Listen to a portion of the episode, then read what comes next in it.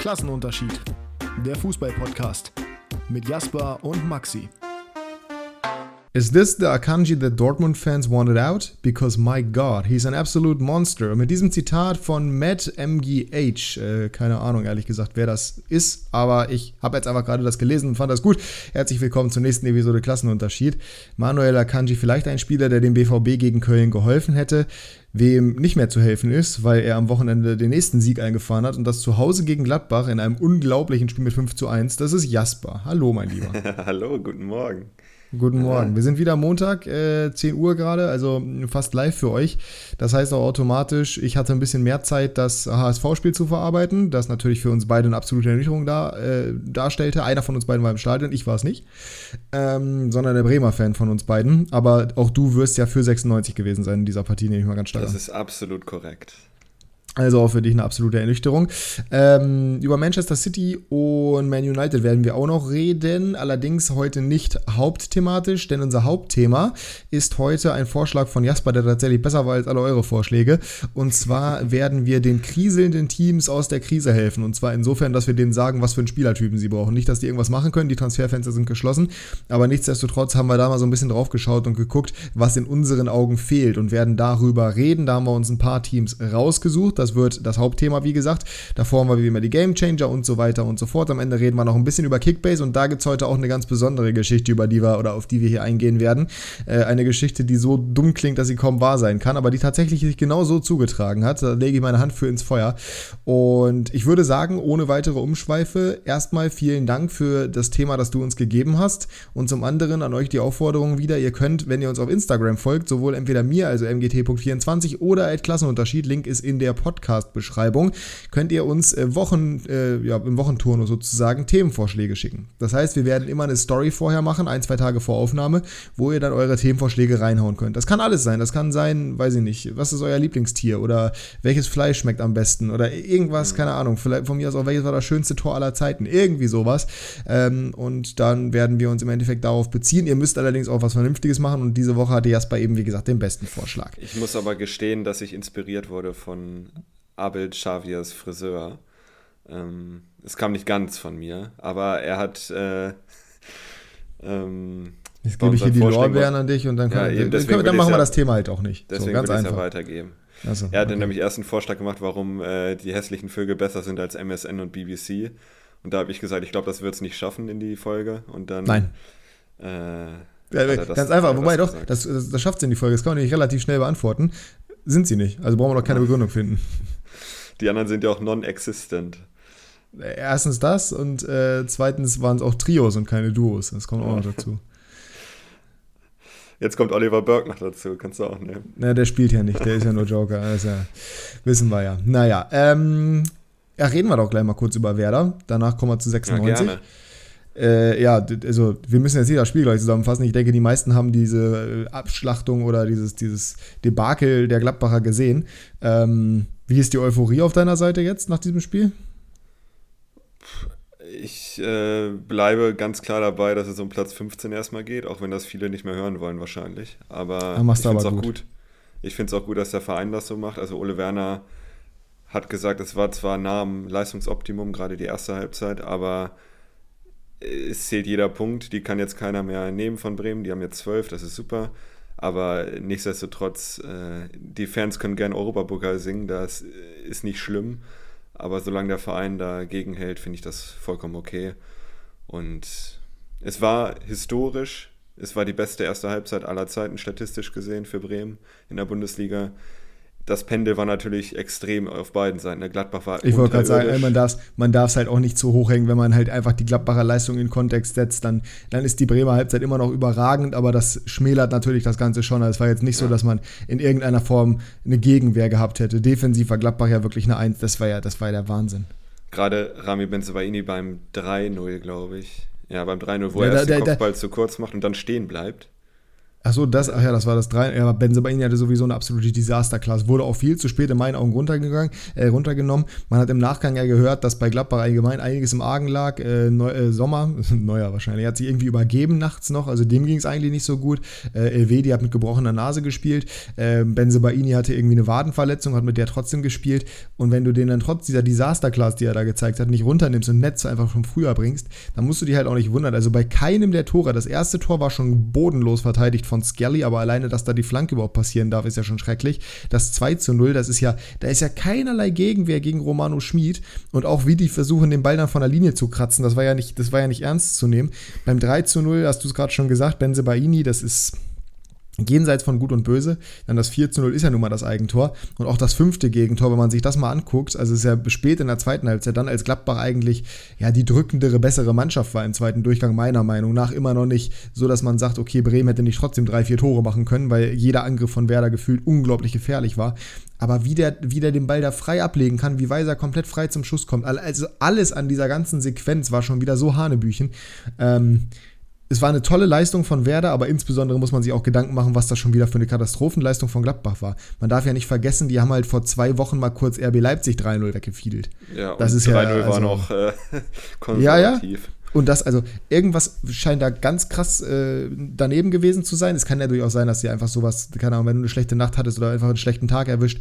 Aber da hat ja keiner wirklich auf seinem Level gespielt. Also abgesehen von Tyram in der zweiten ja. Halbzeit, aber auch die Chancen, die die verballert haben. Ich meine, Werder hat auch einiges liegen lassen, aber das kennen wir ja mittlerweile, das wissen wir ja schon aus der zweiten Liga. Aber auch was Gladbach an Chancen liegen gelassen hat, insbesondere denke ich da an Stindel. Ich glaube, das war noch, als es stand ja noch 3-0, ich glaube, da stand es noch 3-0. Ja. Ich habe ähm, mir die ähm, Szene nochmal angeguckt, der war aber auch ein bisschen in den Rücken gespielt. Also ich mache Stindel. Na, das ist so egal, das, nein, das ist, das ist egal. Da musst, den musst du trotzdem besser aufs Tor bringen, musst du besser kontrollieren. Also das, da, das Ding, nee, da würde ich, also vor allem die Flanke ist ja nun mal nicht irgendwie aus drei Metern, ist ja kein Pass, der gespielt ist halt eine Flanke. So, das, äh, da, da würde ich ihm keinen riesigen Vorwurf machen, aber trotzdem an einem guten Tag macht er den halt rein. Oder an einem normalen Tag. Ne, und ob das Ding ein bisschen in den Rücken kommt, der Mann ist Profifußballer. So, ich, du weißt ja, was ich von Stindl halte. Also der hat die Fähigkeiten dafür. Aber ja, äh, war auf jeden Fall toll. Ich finde es aber gut, was du sagst, weil im Endeffekt ist das genau die richtige Einstellung. Ich sehe das ja bei 96, habe ich ja auch schon vor dem HSV-Spiel genauso gesehen. Weißt du ja. Ähm, man darf nicht zu hoch fliegen und wenn du zu hoch und zu nah an die Sonne fliegst, dann kannst du dich ganz böse verbrennen.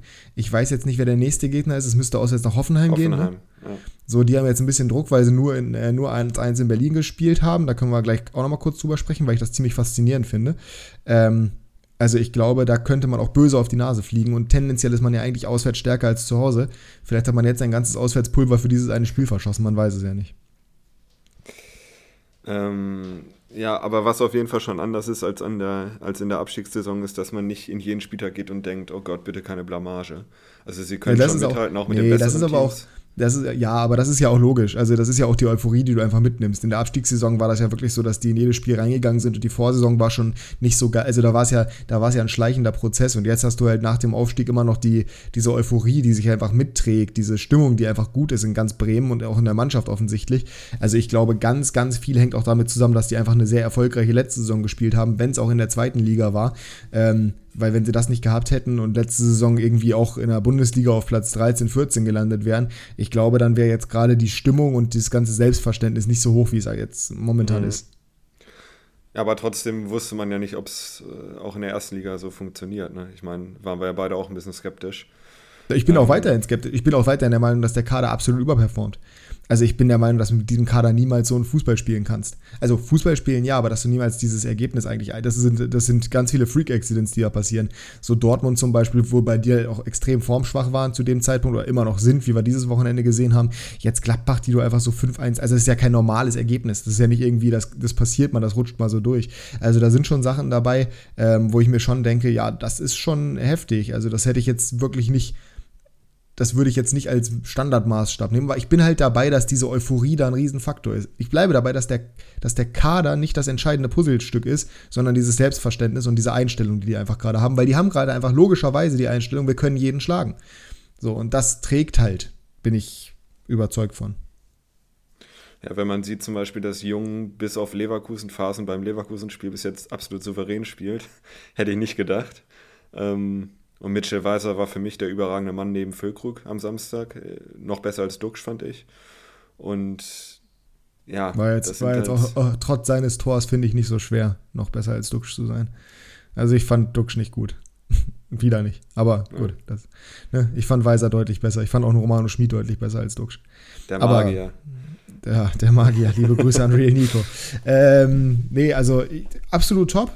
Ich, ich, wie gesagt, nur ich will mich halt nicht darin verlieren und das, auch wenn du sagst, es geht weiter um Platz 15, da tendierst du ja trotzdem schon hin. Ich will mich nicht darin verlieren zu sagen, dass diese Mannschaft besser ist, als man gedacht hätte. Ich glaube nicht, dass die Mannschaft besser ist, als man denkt. Ich glaube halt einfach, dass das Selbstverständnis und dass diese Euphorie viel mehr bewirken können, als man gedacht hätte. Ich hätte nicht gedacht, dass sie so extrem gut starten. Beim besten Willen nicht. Definitiv nicht. Aber es zeigt sich halt gerade, dass du auch, wenn du fußballerisch vielleicht nicht die. Also, sorry, aber dieser Kader ist maximal Bottom 3.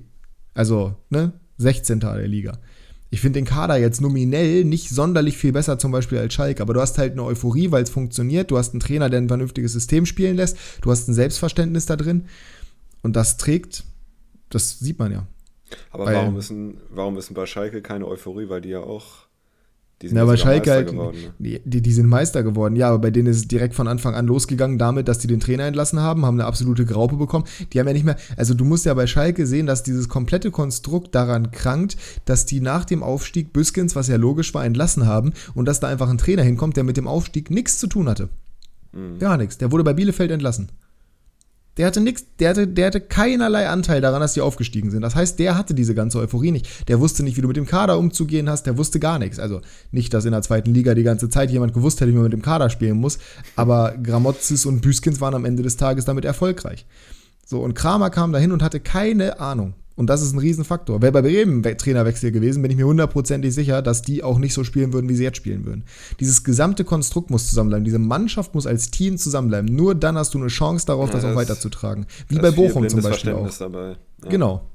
So, und das siehst du ja jetzt auch bei Bochum. Also nicht, dass das nur an Thomas Reis liegt, aber diese Mannschaft, die aufgestiegen ist, ist halt nicht mehr da. In keinerlei Hinsicht. Und dementsprechend sind die gerade komplett am Einbrechen. Übrigens, das können wir ganz kurz dazu sagen, der Transparenz halber, wir haben äh, in unserer Krisenliste nachher den VfL Bochum nicht mit dabei, aber ich glaube auch der Einzige, der da noch helfen kann, ist der liebe Gott und von daher ist das, glaube ich, äh, von der Verpflichtung her relativ schwierig. Na, der offensichtlich ist ja nicht mal gut genug für die Startelf, von daher. Ja, Letsch hat es ja begründet. Ich habe es nicht gehört. Er meinte, sie wollten irgendwie stärkere Gegenpressing-Spieler haben. Ja, Bullshit, ey. Du musst, doch irgendjemand, du musst doch irgendjemanden haben, der irgendwas kreieren kann. Dann hat er auch gesagt, äh, in der zweiten Halbzeit war er der Einzige, der den Ball gefordert hat. Ja, Überraschung. Also. Hätte man ja nicht ahnen können. Das ist ja, also, das, das, das Harald Letsch, keine Ahnung, wie der heißt, wird nicht Harald heißen, aber dass der da hinkommt und sagt, ja, nö, also äh, ich nehme jetzt einfach mal den besten Spieler unserer ersten Spieltage, das sehe ich jetzt nicht so, dass der wichtig ist, dann nehme ich den erstmal raus, weil pff, werden schon die anderen auch richten und dann Überraschung, äh, ist er in der zweiten Halbzeit, nachdem er eingewechselt wurde, offensichtlich der beste Spieler. Das, äh, naja. Ähm, die aber da, wie gesagt, macht den Kohl auch nicht mehr fett bei Bochum, aber ja. Genau, macht auch nicht, macht den Kohl auch nicht mehr fett, aber da sieht man eben, wie sehr dieses Selbstverständnis dich in der ersten Saison tragen kann, wo die teilweise Bayern weggeklatscht haben. Und in der zweiten Saison, wenn der Trainer nicht mehr da ist, dann sind die Spieler teilweise abgegangen, ähm, dann hast du halt die Situation nicht mehr. So, alleine, was Sebastian Polter bei Bochum gemacht hat, ich meine, der funktioniert auf Schalke ja auch nicht. So, da ist halt nicht dieses blinde Verständnis. Gut zugegeben, mhm. zum Beispiel so ein Suarez, die ja auch sehr gut zusammen funktioniert haben. Der war jetzt halt auch verletzt zum Saisonbeginn. Aber solche Faktoren sind halt, das kann dir immer passieren. Du siehst es ja auch in der zweiten Liga. Bei Lautern zum Beispiel. Lautern ist auch mit dieser Euphorie in die Saison gekommen und hat sofort, ist, ist immer noch relativ weit oben mit dabei. So, und das ja. ist genau, weil genau die gleiche Situation halt eben herrscht. Zugegebenermaßen, da war es auch nicht so, dass der, der Erfolgstrainer geblieben ist. Antwerpen wurde er rausgeschmissen.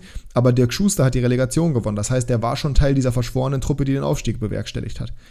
So, und bei Magdeburg die ersten beiden drei, drei vier Spiele, da ist halt ja, eher das Problem, dass der fußballerische Ansatz halt mit dem Kader in der zweiten Liga nicht funktioniert, weil er nicht gut genug ist.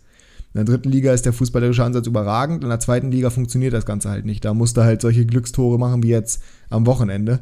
Ähm, Deswegen, ich, ich bleibe dabei, dass Bremen das super macht. Ich bin gespannt, wie es bleibt. Ich bleibe auch dabei, dass sie sich nicht, das, ne, wie Icarus, flieg lieber nicht zu nah an die Sonne ran, ansonsten hast du ein Problem. Ja, aber genau, wie ich gesagt habe, der Verein macht das ja ganz gut äh, und geht nicht nah an die Sonne ran. Richtig, anders als die HSV-Fans. Die äh, gehen nämlich sehr nah an die Sonne ran, insbesondere nach diesem siegreichen Spiel gegen Hannover, wo man sagen muss, haben verdient 2 zu 1 gewonnen. Ich meine, du warst im Stadion, du wirst es genauso gesehen haben, nehme ich an. Mhm. Ja. Ähm, ja, aber in Social Media ist das ja bekanntlich immer so ein bisschen schwierig, auch mit der Fanfreundschaft, während das im Stadion alles anscheinend ganz okay war. Ähm, ja, auf Social Media natürlich wieder eine Rivalität, die quasi ausgerufen wurde und äh, sehr viele dumme Sprüche. Natürlich auch bedingt dadurch, dass Twitter zum Beispiel allgemein toxisch ist und natürlich auch die 96er vor dem Spiel eine große Fresse gehabt haben. Aber da ist wirklich ähm, sehr viel im Argen, sage ich jetzt einfach mal. Allerdings muss man auch sagen, nach so einem Tor und so einer Euphorie in der 90. Minute völlig zurecht. Ich will gar nicht viel darüber reden, weil es ist halt super bitter gelaufen für 96, aber es war am Ende des Tages ein verdienter Sieg für den HSV, die, die ganze, das ganze Spiel überlegen waren. 96 hatte den defensiven Ansatz, hat die ganze Zeit nur auf diesen Punkt gespielt. Es war ganz klar, dass die einfach nur zerstören wollten. Die wollten nicht zulassen, dass HSV ein Tor schießt. Die hatten jetzt nicht vor, offensiv irgendwie zu brillieren. Und die letzten Minuten, als sie nochmal teilweise ganz gut nach vorne gekommen sind, auch mit einem Weidand, der in meinen Augen ein gutes Spiel gemacht hat nach Einwechslung. Ich weiß nicht, wie du das gesehen hast, kannst du gleich was zu sagen. Ähm, ja, kommst du halt in die Situation, dass du einen Eckball hast, schiebst alle nach vorne, was richtig ist und in meinen Augen auch gut ist, wenn du da versuchst, auf das Tor zu gehen. Aber wenn du dann halt Sebastian Kerk, und das habe ich auch in meinem Video, könnt ihr euch gerne auf YouTube anschauen, nicht die Ecke schießen lässt, sondern das Ding kurz spielst, auf den gerade eingewechselten Besuschkow, der das Ding dann nicht auf den zweiten Pfosten kriegt, dann bist du auch selber schuld, wenn du dann ohne Rückabsicherung in Konter rennst und dann auch zu blöd bist, das Foul zu ziehen. Also da ist ja wirklich bei diesem letzten Angriff, da ist alles, da ist ja alles schief gegangen. Also erstmal, dass du diese Ecke nicht reinprügelst einfach, verstehe ich nicht. In Hannover hat die kurze Ecke das letzte Mal funktioniert, als Cocker Rausch gegen, äh, gegen Bayern 2011 oder sowas da das Ding reingenagelt hat. So seitdem funktioniert das nicht mehr und immer wieder wird's gemacht. Und du hast da Neumann in der Mitte, du hast Weider in der Mitte, du hast Burner in der Mitte, du hast Kreins in der Mitte, und die ganzen Rosen, Nielsen in der Mitte. Fünf richtig kopfballstarke Spieler und du denkst dir, nö, wir spielen das Ding kurz aus, also wirklich. Und dann Leopold, der nicht richtig in das Zweikampfduell da mit Königsdörfer geht und dann Muroya, der sich nicht entscheiden kann, die Grätsche zu ziehen und auch Enzo Leopold, der fair klären möchte und nicht die Notbremse zieht. Ja, es ist schon, es ist schon super bitter. Ich habe mir diese 10, 15 Sekunden, die Königsdorfer dann gelaufen ist, einfach nur gedacht, hallo, jetzt ruppt ihn doch mal um, egal ob es gelb oder rot ist. Äh, ja, eben. Rupp ihn doch einfach um. Also am Anfang wäre es eh nur gelb gewesen, die ersten drei, vier Sekunden wahrscheinlich. Ja, eben. Und die waren Weil, ja dran. Ja. Ja, ja, ja. Ist, ja. Wie gesagt, ich kann mich da, ich, ich reg mich da tausendfach drüber auf und auch zu Recht meiner Meinung nach, weil das, ich habe danach auch, ähm, ich benenne ihn jetzt nicht namentlich, aber mit einem 96er geschrieben, der das gleiche sagt, ey, holz den einfach um und dann, dann ist gut, so, ne? Dann, äh, du, du weißt, wer es ist. Äh, da muss man halt einfach dazwischen gehen und da musst du halt einfach die, die, die Muße haben, einfach auch mal das fürs Team einzustecken. Ich, ich, ja, es ist ja alles schiefgegangen in der Situation. Wie gesagt, allein, dass du die Entscheidung fällst, die Ecke kurz zu spielen. Damit bringst du dich halt um den Ertrag. Das ist halt ein Fehler, das kann passieren. Das ist super bitter, dass es in der letzten Minute passiert. Es macht aber nicht die Entwicklung der Mannschaft irgendwie schlechter. Gleichzeitig aber auch die Erkenntnis, es war einerseits das beste Team der Liga, klar, aber das Ziel ist weiterhin nicht der Aufstieg. Bleibe ich bei. Und ich glaube, in Hamburg äh, sollte man sich jetzt relativ sicher sein, dass es dieses Jahr hochgeht, bin ich mir Ja, ach, da, also, da, sollte man sich schon seit Saisonstart sicher sein. Da war ja. es zwar teilweise noch ein bisschen schwach mit hier äh, in, in BS, wo sie sich wirklich nicht mit Ruhm bekleckert haben, zum Beispiel in Rostock da, aber das, diese Mannschaft ist so viel besser als der Rest und so eingespielt, auch, auch dadurch, dass sie endlich mal den Trainer behalten haben, was ganz wichtig war. Ich sag's ja, jedes Mal aufs Neue. Ich meine, die haben eine Relegation verloren, ja, aber die hatten eine erfolgreiche Saison.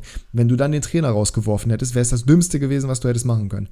Gut, dass du ihn gehalten hast, gut, dass er da ist und gut, dass er jetzt mit dieser Mannschaft und diesem Selbstverständnis weiterspielt, weil die haben ja einfach, die haben ja einfach Schlepphoden bis zum geht nicht mehr. Die sagen ja wirklich hier, äh, Freunde, wir sind hier die Nummer 1 der Liga, wir sind das beste Team und euch zeigen wir auch, dass wir das beste Team sind und euch drücken wir maßlos und gnadenlos unseren Stempel auf. Also muss man schon sagen, Respekt an den HSV, die werden safe hochgehen. Und bei 96 muss man sich aber auch keine Gedanken machen. Das war jetzt nach sechs Spielen ungeschlagen die erste Niederlage wieder. Irgendwann musste das passieren. Dass es gegen den besten Gegner der Liga passiert, ist völlig in Ordnung. Und gegen Heidenheim muss man jetzt halt eben den nächsten starken Gegner im Optimalfall schlagen oder zumindest mal einen Punkt mitnehmen und darf halt, halt nicht sein eigenes Selbstverständnis verlieren, aber ich glaube, das werden sie auch nicht tun. Ich fand es halt ein bisschen schwachsinnig, dass man wieder mit der gleichen Elf aufgetreten ist, wie man ins Derby gegangen ist, abgesehen von Bayer. Teuch hat das ja gespielt, genau, weil Bayer mhm. krank war. Ähm, also, geh doch mit der gleichen Elf wie gegen Sandhausen rein. Verstehe ich nicht, weil in Sandhausen hat es funktioniert, never change a winning team und du setzt jetzt halt wieder im Mittelfeld auf Leopold und Kunze, was ich verstehen kann. Aber ich glaube, so ein Besuschkow hätte in so einem Spiel besser getan. Ohne das gegen Leopold böse zu meinen, aber der war auch, den hättest du auch früher runternehmen müssen. Der war ja nach 60 Minuten platt. Der hat gut gespielt, sowas nicht, aber ist halt ärgerlich, dass ausgerechnet er dann diesen letzten Zweikampf führen muss und quasi abprallt. Also ich fand, äh, Teuchert war der schlechteste Mann auf dem Platz. da ging gar nichts. Zumindest äh, aus dem Stadion raus, also der Blick vom Stadion. Ich weiß nicht, wie du es gesehen Tresoldi? hast, aber ja, gut, das war auch nicht. Also, also offensiv generell 96, gene, ja, ja, Nielsen generell, fand ich noch gut. Ja, aber Nielsen ist halt auch der erfahrene und körperlich physisch starke Spieler, der sich dann einfach auch mal, der ist ja auch gut am Ball, der hat sich in einer Situation kurz vor Schluss auch nochmal richtig gut durchgesetzt gegen irgendwie drei Leute aus so einem Knäuel da befreit, wo der Ball dann rausgeht auf Köhn, der aber nicht die Flanke auf Weidern schlägt. Ja. Also der hat halt einerseits die Erfahrung, andererseits die Technik und drittens auch die Physis, um sich in so einem Spiel mal irgendwie zu behaupten. Aber die anderen beiden, das war von Anfang an zum Scheitern verurteilt. Deswegen in so einem Spiel hättest du Bayer gebraucht, damit du die Konter fahren kannst. Aber weder Teuchert noch Tresoldi sind die klassischen Konterstürmer. Das ist das große Problem dabei. Eine Szene, die mich richtig aufgeregt hat, war 76, 58, glaube ich. War ein Gespiel, ah, ja. ich habe extra geguckt. Äh, war Köhn komplett frei links. Komplett. Es war ein Konter und sie ja, ich glaub, nicht ich raus. Weiß. Ja, ja, ich glaube, ich weiß, welche Szene du meinst. Alter. Und alle im Stadion ja. haben nur den Kopf geschüttelt, zumindest bei uns. Ja, nachvollziehbar also. auch. Ja, Köhn muss man auch den Vorwurf machen, in dem Spiel zumindest. Also, ich meine, die ganze Liga hat mittlerweile, glaube ich, durchschaut, dass unsere linke Verteidigungsseite die anfälligere in Anführungsstrichen ist, weil Köhn halt immer extrem hoch schiebt. Aber gleichzeitig ist es auch die offensiv super gefährlichere Seite. Ähm, ich, ich fand das ein bisschen übertrieben, dass da so getan wurde, als ob jeder Gegner jetzt äh, da wüsste, wir sind da verwundbar, als wir immer da super verwundbar wären. Man darf halt auch nicht vergessen, was Jatta für ein Spieler ist. Ne? Also, den, wenn du den da außen schickst, der hat ja auch ein Tempo und der hat auch eine Präsenz da außen. Der ist vielleicht technisch nicht der Beste und sein Endprodukt stimmt nicht, aber erstmal den, den Mann zu schicken, beziehungsweise ihm den Ball zu geben, ist immer eine gute Idee, weil irgendwas macht er damit. Ja. So, zumindest mal am Gegner vorbeigehen, das kann er. Und wenn er sich einfach 40 Meter zu weit vorlegt, aber dann hat er halt das Tempo, um hinterher zu gehen. Also, ja. Ne, von daher, ich würde das nicht zu hoch hängen, aber ja, generell das Spiel nicht zu hoch hängen. Es war trotzdem eine vernünftige Leistung, finde ich. Sie haben es gut verteidigt, den Großteil der Partie. Die wollten halt einfach nur das Unentschieden halten. Das hast du halt gemerkt. Ja. Das war ein komplett meine, das erste Gegentor Ansatz. war ja auch komplett bitter, ne? Also es war ja, gut, das, so, das, Tor war ja auch fairerweise jetzt nicht ja, klar. unbedingt ein alltägliches. Ich meine nur, ich, also zumindest war das mein Eindruck, Hamburg hat sich jetzt auch nicht zig Chancen rausgespielt, zumindest gefährliche. Nee, das ist, das ist richtig. Benzebaini, also immer mal äh, Abschlüsse, aber. Ja. Benzebaini 2.0 hat sich Burner schon am Freitagabend gedacht. ja.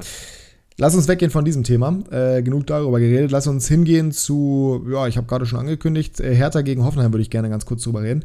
Äh, Hertha ist nicht mehr Hertha, habe ich das Gefühl. Leider. Leider. Andererseits, ja. andererseits nicht leider. Also es ist schön, weil damit sind sie nicht mehr so unsympathisch. Mhm. Aber äh, das sieht vernünftig aus über Strecken. Ich finde es trotzdem nicht schön. Ähm. Schön ist es nicht, aber es ist deutlich besser als letzte Saison. Also du hast nicht mehr das Gefühl, dass du gar nicht weißt, wie die in irgendeiner Form Tor schießen sollen, weil ja mit Ejuko und mit Luke Bacchio halt zwei Spieler jetzt die Tempo haben und die technisch gut sind. Mit Konga vorne drin haben sie einen wirklichen Wandstürmer. Also allein die Offensive, was sie da verändert haben, ist wirklich gut. Und es scheint, dass äh, Luca Toussaint mittlerweile Bundesliga-Niveau hat oder angepasst hat. Ne, ich äh, wollte gerade sagen, der sich einfach eingefunden hat. Ja, also er hatte ja vorher Bundesliga-Niveau, aber letzte Saison war er halt in dieser absoluten Kackmannschaft. Äh, ja. Ist er ein bisschen untergegangen auch. Verständlicherweise. Ähm, aber also Hertha Jahr ist jetzt nicht mehr das Team, er, was er kann. Genau, Hertha ist jetzt nicht mehr das Team, wo du sagst, wie bei Saisonbeginn oder Ende letzter Saison, oh, zum Beispiel in Kickbase, oh Gott, also ich würde keinen Hertaner ins Team holen. Das hast du nicht mehr, finde ich. Wen würdest du jetzt holen? Serda würde ich mir holen, Toussaint würde ich mir holen. Äh, Rogel hat ein sehr starkes Spiel gemacht nach seiner Einwechslung, bei dem würde ich überlegen. Theoretisch ein Ejuke oder ein Luke Bacchio und Konga jetzt nicht unbedingt, aber Ejuke und Luke Bacchio theoretisch. Also bei dem würde ich zumindest nicht komplett ausschließen, sie mir reinzuholen. Ist jetzt nicht meine erste Elf oder meine erste Wahl, aber ne, also ist jetzt nicht so, dass ich wie letztes Jahr sage, auf keinen Fall stelle ich mir irgendeinen Hertaner ins Team. Ja. ja, gut, da würde ich mitgehen, ja. Vielleicht, wenn das Team noch nicht ganz ausgereift ist, dann irgendwie als Ergänzungsspieler oder so, könnte ich mir schon vorstellen. Ich würde jetzt nicht das Team aufbauen auf Hertha-Spieler, aber. Nein, das ja nicht, aber das ist, meine ich doch auch nee, gar nicht, das weißt nee. du doch.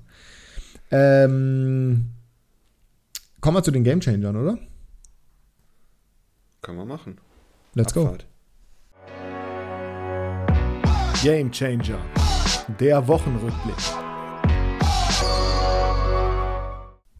So, und damit sind wir am Start. Die Gamechanger der Woche Du fängst gerne an. Also, der ganz offensichtlichste ist natürlich Trossard mit dem Hattrick in Liverpool äh, mhm. beim 3 zu 3. Äh, verdientermaßen, muss man auch sagen. Also, absolut, absolut, absolut. Die haben der, der Fluch, aber, aber der Fluch in Anführungsstrichen, beziehungsweise der, der Segen sozusagen, dass Van Dijk an Enfield, oh Gott, jetzt bin ich müde, ah, äh, dass Van Dijk an Enfield nicht verlieren kann, der bleibt halt, ne? der bleibt, aber ich glaube, sie waren trotzdem nicht zufrieden. Nee. Ähm, die Meisterschaft sollte, äh, ich, okay, ich will nichts sagen, aber für mich ist entschieden. Ähm, letztes Jahr haben sie auch 10 Punkte aufgeholt, glaube ich. Momentan ist Arsenal übrigens Tabellenführer, ich sag's nur.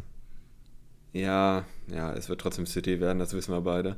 Mhm. Aber ja, Liverpool muss sich jetzt irgendwie fangen und äh, irgendwie versuchen, ja, wieder das Liverpool zu werden, was sie waren. Weil in der Champions League war es jetzt auch nicht so äh, souverän. Also das heißt, ist jetzt nicht so, dass sie nur in der Liga ein bisschen strugglen.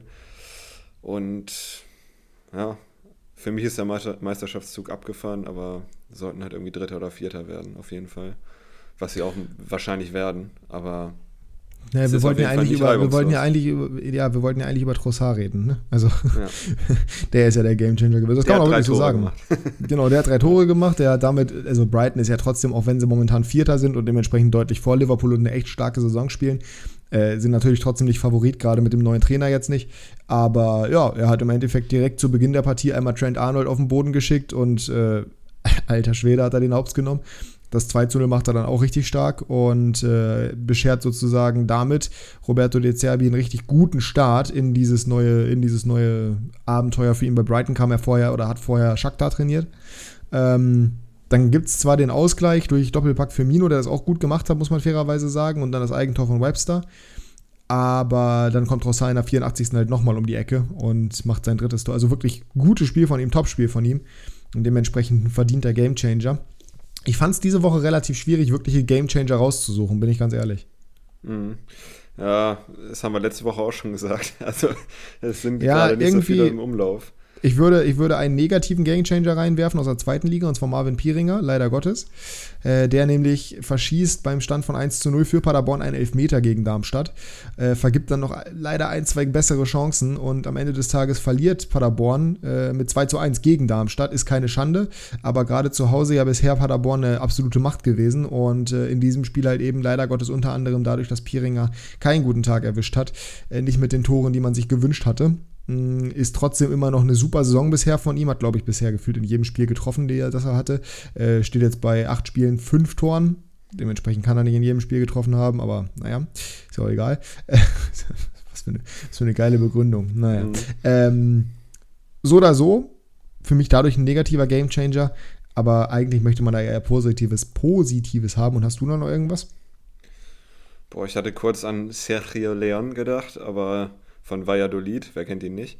Mhm, klar, normal. Aber nee, der, der, hat zwei Tore gemacht, 3 zu 2 Auswärtssieg bei Getafe.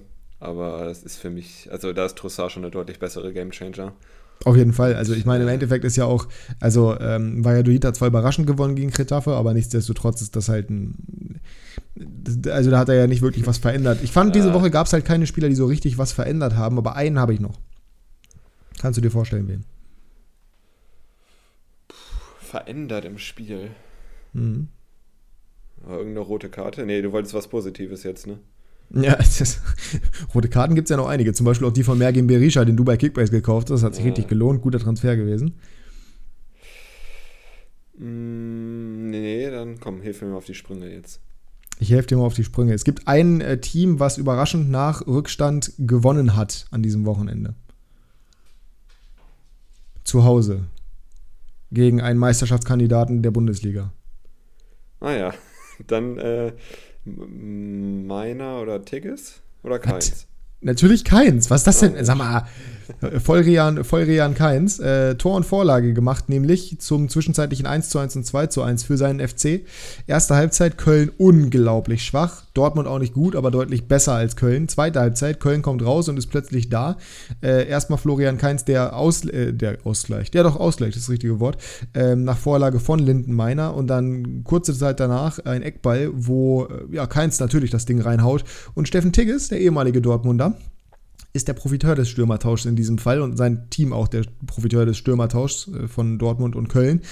Köpft ein zu seinem ersten Tor für den FC zum 2 zu 1. Ja, und danach muss man fairerweise sagen, das war von Dortmund gar nichts mehr, ne? Es ist mal wieder ernüchternd äh, zu sehen. In Köln tun sie sich häufig schwer, aber das kann keine Ausrede sein. Also wie, nach einer Halbzeitführung in Köln noch zu verlieren als äh, Dortmund ist schon, schon extrem bitter und die Leistung war in der zweiten Halbzeit klar, die sind viel angelaufen, hatten auch Chancen, aber. Ja, aber das, war trotzdem, das war trotzdem ja. nicht gut. Das war einfach schlecht. Also wirklich, ja. dieses Spiel wurde dadurch gechanged und deswegen passt der Gamechanger in dem Fall so gut, dass halt eben Keins dieses Tor macht und die Vorlage macht, weil danach war Dortmund plötzlich in der Situation, dass sie wieder anlaufen mussten. Köln war euphorisiert. Auch da, die Euphorie kann viel tragen. Sehen wir auch bei diesem Kader. Es war weiterhin Wahnsinn, dass die so überperformen, meiner Meinung nach.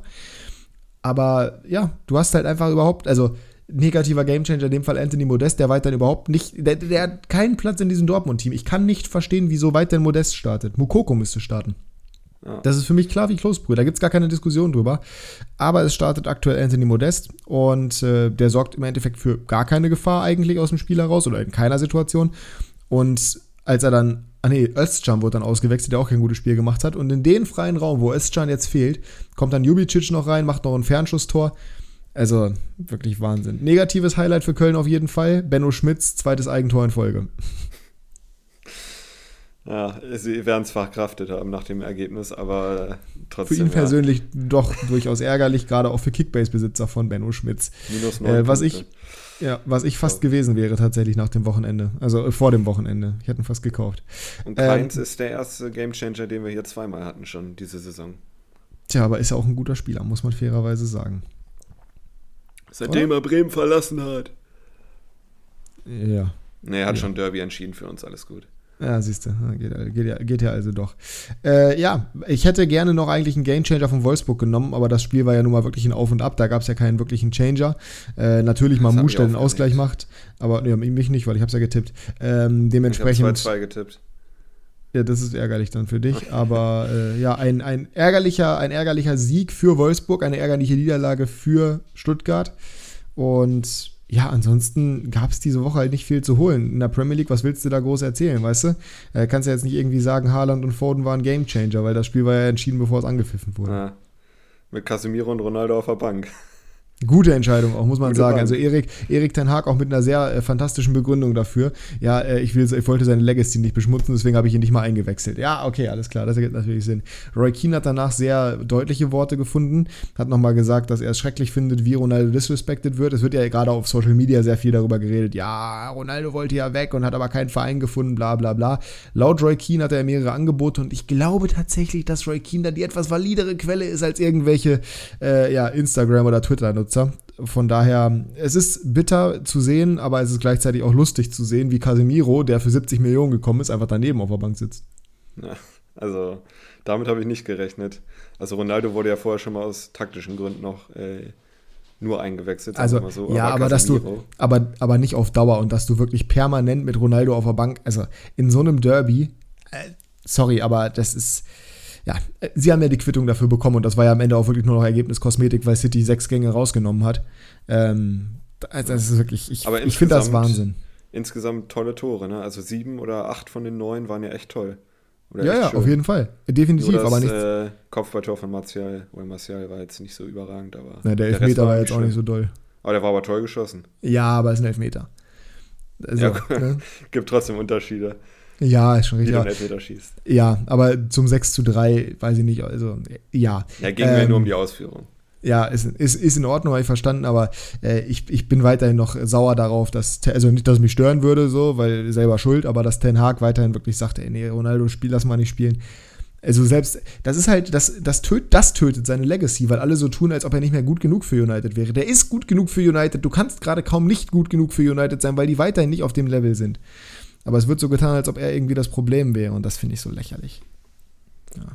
Hätten Sie mal, äh, gibt übrigens die Berichte darüber, dass Joel Glazer den Wechsel äh, verhindert hat, ne? Ah ja, perfekt. Mit seinem Veto. Ja. Wäre, ey, ganz ehrlich, hätten sie ihn bloß gehen lassen. Es ist, es ist ein Trauerspiel aktuell, aber dadurch kriegen sie die verdiente Quittung, verlieren mit 6 zu 3, wobei man sagen muss, äh, es stand zwischenzeitlich 5 zu 1, oder nee, 6 zu 1 stand es auch zwischenzeitlich, ne? Äh, und 5-0, glaube ich. Ja, 6-1 und 5-0 müsste es gewesen ja, sein. Ich glaube. Ja. ja.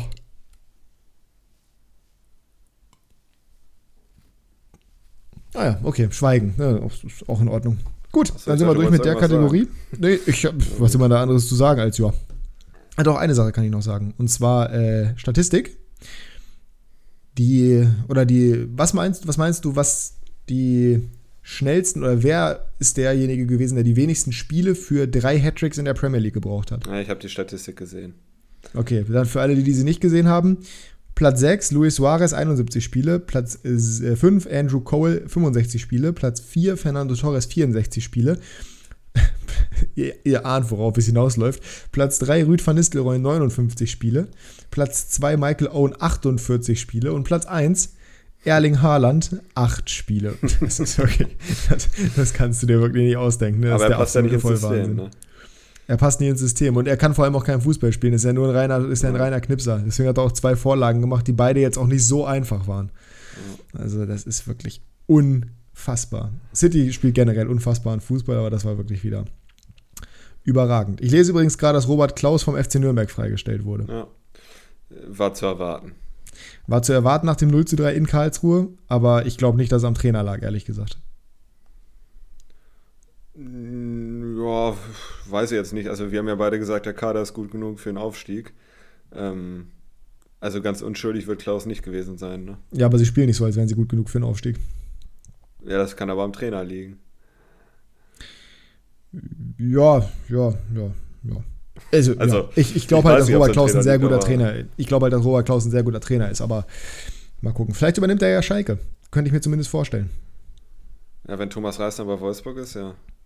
Ja, das wird ja sowieso passieren, da sind wir uns ja einig drüber. Also Thomas Reis geht nicht zu Schalke. Ähm, wäre ja auch dumm, dann würde er quasi vom Regen in die Traufe gehen, zur aktuellen Situation. Ich würde sagen, damit sind wir durch, oder? We are done. We are done. Und damit kommen wir zu unserem äh, Shopping-Guide, in Anführungsstrichen, beziehungsweise zu unserem Das braucht dieser Verein, um wieder erfolgreich zu sein, Guide. Toller Name. Wir haben uns Manche ein paar Teams rausgesucht. Mehr, aber wir haben, mal, äh, wir haben uns ist mal richtig. ist richtig. Wir haben, wie gesagt, Bochum zum Beispiel nicht drin, Schalke übrigens ähm, auch nicht, aber da kann man, glaube ich, relativ. Haben wir Schalke drin? Niet. Ich habe dir geschrieben, Schalke noch vielleicht. Aber ich glaube, bei Schalke ja. kann man es auch relativ. Ja, ja, habe ich dir geschrieben. Ähm, aber ich glaube, da kann man es auch relativ leicht festmachen, woran es äh, krankt. Das haben wir gerade schon angesprochen. Äh, bei Schalke muss nur eine Position geändert werden und das ist der Trainer. Ja, vorher, also die Culture Berlin-Jungs haben ja auch gesagt, äh, wenn du Frank Kramer einstellst, weißt du, was du kriegst. Und das ist. Das ist das, was gerade passiert. Das ja. ist nicht viel. Also, es ist selber schuld. Ich weiß nicht, wer die Entscheidung getroffen hat, aber derjenige sollte genauso seinen Hut ziehen müssen. Es war wahrscheinlich Rufen Schröder. Also bodenlos, wirklich. Absolut bodenlos. Haben sie jetzt auch wieder gegen, äh, also dass du zu Hause gegen Augsburg 3-2 verlierst in Unterzahl, also in Überzahl für dich. Und dass du nach dem Spiel sagst, ja, wir haben schon Fortschritt im Vergleich zu den vergangenen Spielen gesehen. Wenn du gegen Augsburg spielst, also ich habe zwar gesagt, dass Augsburg jetzt nicht so, so schlecht ist und das haben sie erst nach langer Zeit jetzt auch bewiesen in den letzten Spielen, sind ja jetzt sehr formstark, drei Siege in Folge, meine ich, ne? Aber das ist schon, uff, das ist schon ein Statement. Ja, du darfst nicht in Überzahl zu Hause gegen Augsburg verlieren, also egal, ob die gut drauf sind oder nicht. Nee, also vor allem nicht, wenn es zu dem Zeitpunkt, wo du in Überzahl gerätst, ja, eins, äh, unentschieden steht. Ja. Ganz wild. Ähm, ja, dann kommen wir doch zu unseren Teams. Wir haben ausgesucht Bayern 04 Leverkusen, Wolfsburg, Stuttgart, Schalke, nicht mehr, haben wir gerade gesagt, Sevilla, Juventus und Liverpool. Die werden wir bearbeiten. Das heißt, ihr seht, es ist eine deutliche Bundesliga-Dominanz. Insgesamt haben wir sieben Teams, nee, sechs Teams dabei, ohne Schalke. Du wolltest RB noch mit reinnehmen. Ursprünglich. Ja, sind halt auf Platz 11, ne? Ja, aber denkst du wirklich, wenn man jetzt gerade sieht, wie die auch jetzt am Wochenende gespielt haben und auch davor gegen Dortmund, klar, gegen Gladbach gab es ein Freak-Accident, aber glaubst du wirklich, dass da irgendein Transfer oder irgendeine Position jetzt explizit neu besetzt werden müsste? Weil das sehe ich tatsächlich gar nicht so. Fällt dir da irgendwas ein? Das kannst du jetzt on the fly quasi machen, nur die Position. Weil ich sehe nichts. Mm, ich hätte am ehesten vielleicht noch die Sechser-Position genommen. Haben sie gut besetzt. Mit, mit Schlager, mit Haidara, mit Leimer, was willst du mehr? Na, jetzt hat Kampel gespielt, ne? Ja, gut. Ja, hat gespielt, hat aber. Gespielt. Ja, ja, hat er gespielt, aber ist ja, ist ja völlig egal, weil am Ende des Tages haben sie 4-0 gewonnen, also so gesehen. Ja, gegen Bochum. Davor ja, die haben aber auch 3-0 gegen, die haben aber auch 3-0 gegen Dortmund gewonnen, Jasper. Jetzt hör auf, ja, so zu tun, als ob die keinen guten Frankfurt. Fußball spielen. Ja, da war aber Rose noch nicht da. Also, das ist doch völliger Blödsinn, jetzt so zu tun, als ob die jetzt, also wirklich. Du kannst doch jetzt nicht sagen, die haben gegen Bochum gewonnen. Das hat Köln zum Beispiel auch nicht geschafft. Köln hat gegen Dortmund gewonnen. So. Also, Das finde ich als Argument ein bisschen schwach. Natürlich hat man erwartet, dass die gewinnen. Das war nur eine Frage der Höhe, hat man ja auch gesehen am Ende im Spielverlauf. Aber jetzt zu sagen, ja, das funktioniert nur da. Also ich finde nicht, dass es an der, an der 6 fehlt. Weil wie gesagt, sie haben ja, was, da ist ja nicht das Personal, was fehlt. Oder siehst du da keinen klaren Sechser in einem von denen? Weil Schlager, Kampel, Haidara, Leimer, das sind alle Sechser. Ich hätte nur gesagt, wenn wir Leipzig mit reinnehmen, hätte ich die Position genommen. Ähm ja, und ich habe gefragt, warum? Ja, weil wenn ich eine Position upgraden würde in dem Kader, dann wäre es die Sechser-Position. Und jetzt wisst ihr, warum sie nicht reingenommen haben, weil das natürlich Käse ist, weil die haben halt vier gute Sechser. Also von daher. Ähm, dann legen wir doch los mit einem anderen Team. Du brauchst jetzt übrigens nicht traurig sein. Ich äh, war mir von Anfang an klar, dass du die Position nehmen würdest. Ich habe mir meine Hasstirade quasi schon vorbereitet gehabt, weil ah, das, das ist mir immer zu leicht, wenn man einfach sagt, ja, die haben gegen, die haben gegen Frankfurt verloren mit einem anderen Trainer und die haben gegen Gladbach verloren. Freak Accident. Offensichtliches Freak Accident. Die haben da vor der Woche gegen, gegen Dortmund gewonnen. Deswegen, sowas, sowas mag ich immer nicht. Naja. So, Leverkusen, leg los. Außenverteidigerposition bei mir. Erst war es ganz klar, ähm, oder nee, erst war es mir nicht ganz klar, welche Position, aber ich habe jetzt gesagt, wenn Frimpong wieder nach hinten rückt, was er letzte Saison gut gemacht hat, was er auch kann, dann ähm, wäre die Rechtsverteidigerposition für mich kein Problem. Ich gehe jetzt aber davon aus, dass er erstmal vorne bleibt, weil er das auch gut gemacht hat. Und deswegen Rechtsverteidiger Josep Stanisic von Bayern. Die wollen ihn eigentlich nicht abgeben. Warte mal, warte mal, warte mal, warte mal. Stopp. Also, ganz kurz. Erstmal, also lass uns erstmal über die Position reden, dann über die Personalie. Dann kannst du mir nochmal begründen, warum jetzt Josip Stanisic unbedingt Leverkusen weiterhelfen soll. Ähm, findest du nicht die Linksverteidigerposition deutlich kritischer? Weil rechts haben sie ja Frimpong. Ja, finde ich. Ich finde aber, wenn Frimpong vorne bleibt, finde ich die Rechtsverteidigerposition auch nicht gut. Also Kusunu. Ja, aber das ist ja ein Gedankenexperiment. Also Kusunu ja, ist ja. Ich glaube aber, dass äh, Frimpong erstmal vorne bleiben wird und dann finde ich Kusunu auf Dauer Meinst, außen auch nicht gut genug. Ich glaube nicht, dass das auf Dauer so sein wird. Ich glaube, die werden entweder Dreierkette spielen oder mit Frimpong als Rechtsverteidiger. Ich glaube, das war rein und einzig und allein für das Spiel gegen Bayern so, weil sie da möglichst defensiv kompakt stehen wollten. Ja, aber davor hat Frimpong auch schon vorne gespielt. Da haben sie Dreierkette gespielt. Sicher? Relativ. Das ist jetzt von beiden nicht hundertprozentig valide. Nee, ich gucke noch, mal, guck noch, mal, guck noch mal kurz rein. Also, ich verstehe, was du meinst, aber ich finde tatsächlich die Linksverteidigerposition dann deutlich schlimmer. Ja. Auch die habe ich übrigens nicht genommen. Aber ich, ich also, wie gesagt, rechts die erste, halt erste Idee war auch Linksverteidigerposition, aber da fand ich schwer, einen Ersatz zu finden. Ähm, ja, okay. Er hat übrigens tatsächlich auch gegen Bremen weiter vorne gespielt.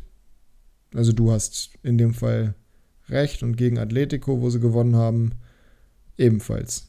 Nee, da hat er gar nicht gespielt, da wurde eingewechselt. Aber für Diaby. Nee, für Loschek. Okay, ja, aber trotzdem offensiv. Naja, also ich bin der Meinung, dass Leverkusen Dreierkette spielen sollte. Ich bin auch der Meinung, dass Bakker eigentlich kein schlechter Außenverteidiger ist. Oder Hinkapier im Zweifel.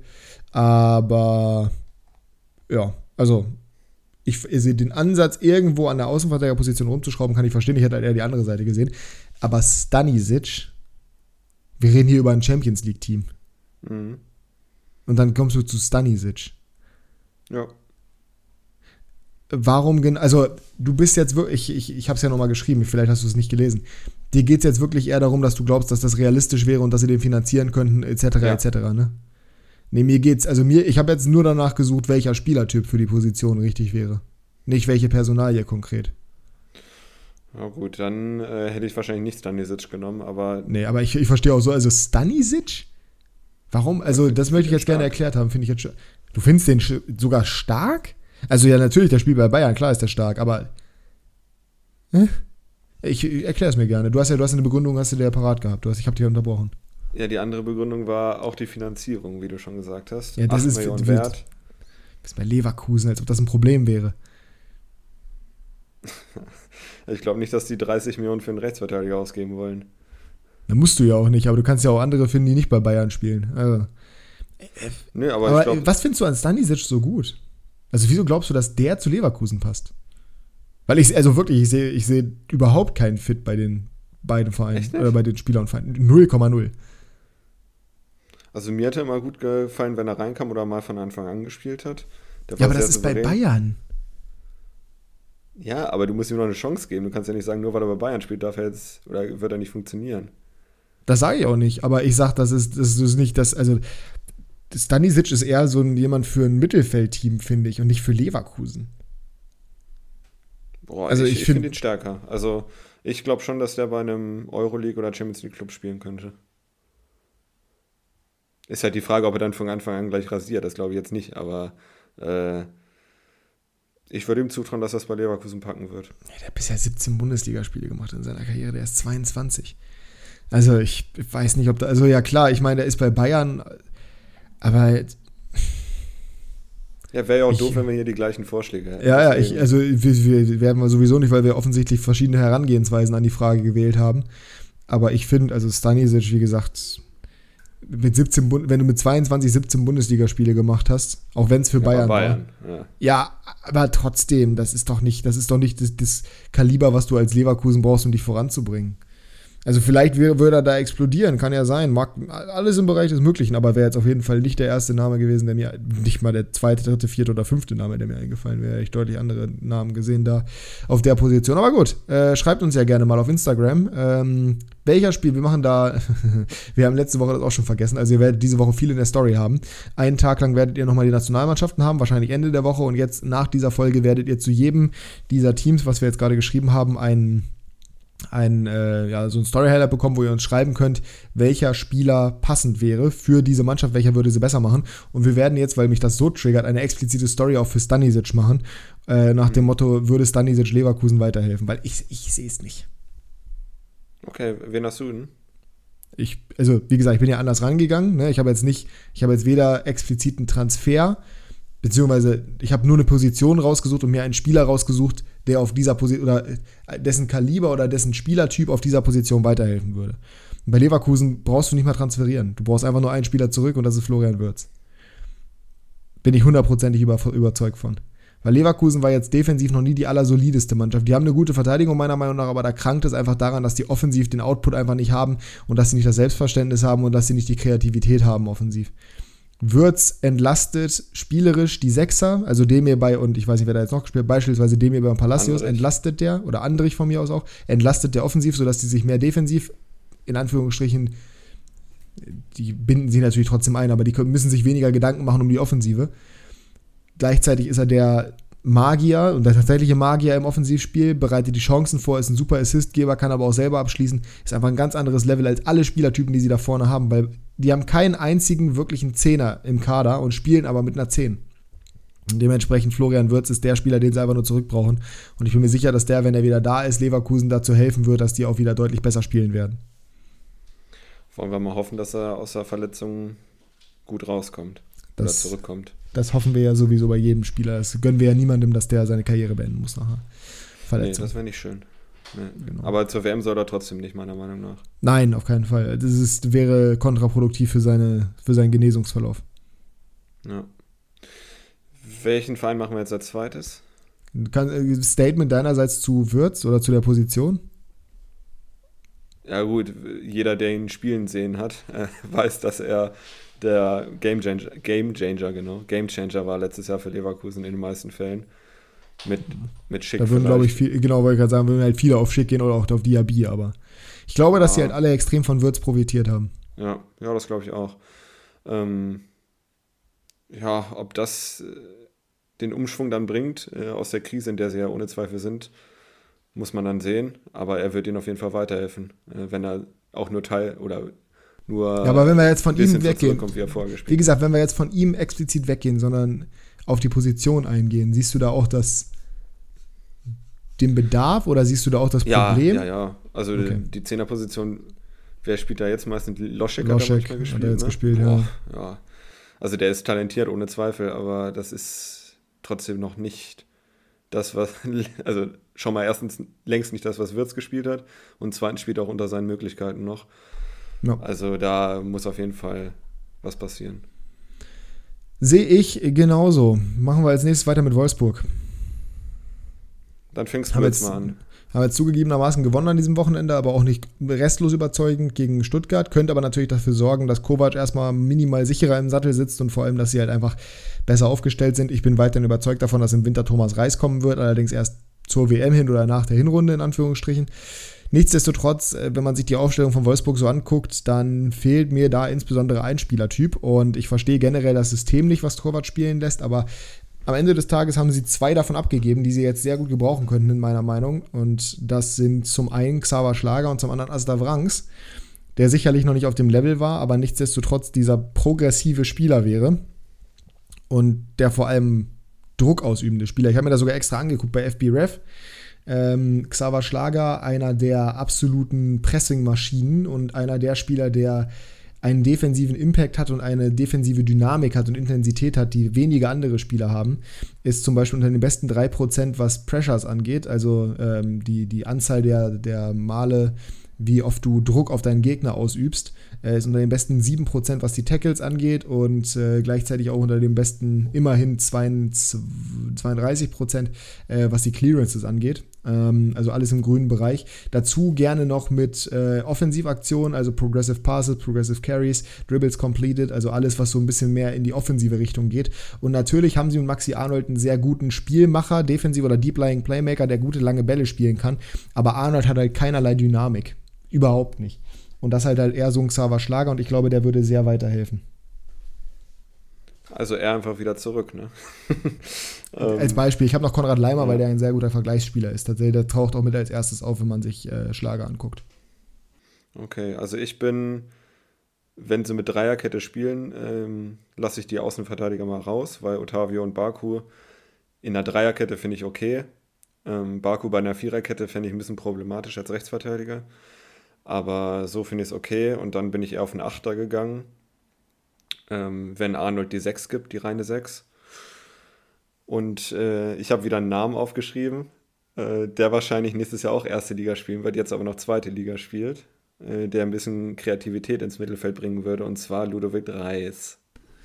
Okay, ja, das, das kann ich zumindest nachvollziehen. In dem Fall von der Personal. Ich war gerade eben schon wieder so, ey, du holst, du holst ja schon wieder, du bist ja schon wieder der, der, der Knauserkönig hier und willst wieder irgendeinen Billo-Spieler holen. Aber gut, bei, bei Reis kann ich es noch verstehen, weil der wirklich eine extrem starke Qualität hat. Ich bin mir auch nicht sicher, ob äh, Hamburg den halten können wird, wenn sie denn aufsteigen. Der ist gekauft, ne? Der gehört denen, ja, ja. Okay. Ja, Marktwert von 4 Millionen. Ich weiß nicht, was du für den latzen müsstest. Äh, ich weiß nicht, wie lange der Vertrag gilt, aber 5 Millionen musst du, glaube ich, schon bezahlen. Ich glaube, der wäre vergleichbar wahrscheinlich mit, äh, mit Chireso um den Dreh, ne? Ja, ja, kann ich mir auch vorstellen. War auch gegen Hannover, finde ich, der beste Hamburger. Ähm, der ist sehr ballsicher, sehr passsicher. Da merkst du halt, wo er ausgebildet wurde, beziehungsweise wo er viel gelernt hat. Ne?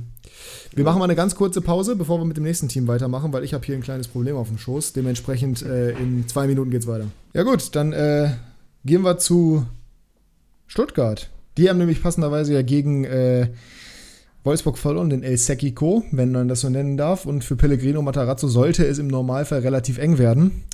Ich weiß nicht, ob ich wirklich den Fehler bei ihm suchen würde, aber auf jeden Fall kann man sicherlich da irgendwas verbessern und du sagst uns jetzt was. Ich bleibe bei der Position und zwar wieder Achter, wenn sie weiter mit Dreierkette spielen. Ähm, die haben mit Mangala zum Beispiel einen verloren, der die Position, wenn er fit war, gut ausgefüllt hat. Und wir haben gestern schon über meinen Ersatz gesprochen. Richtig, Marvin Wanizek äh, ah, vom ja. KSC. Ähm, okay. Vielleicht der beste Achter mit Ludovic Reis in der zweiten Liga, zumindest was Statistiken angeht und 1,5 Millionen wert, ist allerdings auch schon 29, nicht mehr Ja, das, das ist übrigens direkt, also ich sehe, ich sehe Wanizek als starken Spieler auch in der zweiten Liga, aber ich glaube, ich habe irgendwie das Gefühl, dass der nie nochmal den Step rausmachen wird aus der zweiten Liga. Ähm, ich glaube nicht, dass er es nicht könnte, aber ich glaube, der, das ist einfach seine Komfortzone und das könnte halt genauso enden wie zum Beispiel in Terodde. Überragend in der zweiten Liga, aber in der ersten Liga reicht es nicht ganz. Könnte. Aber ich verstehe auf jeden Fall, was klappen. du meinst. Ja. Und äh, Stuttgart ist jetzt auch finanziell nicht auf Rosen gebettet, auch trotz des Verkaufs von Kalajdzic. Ähm, deswegen glaube ich, dass sie sich auch in dem Preisrahmen bewegen würden.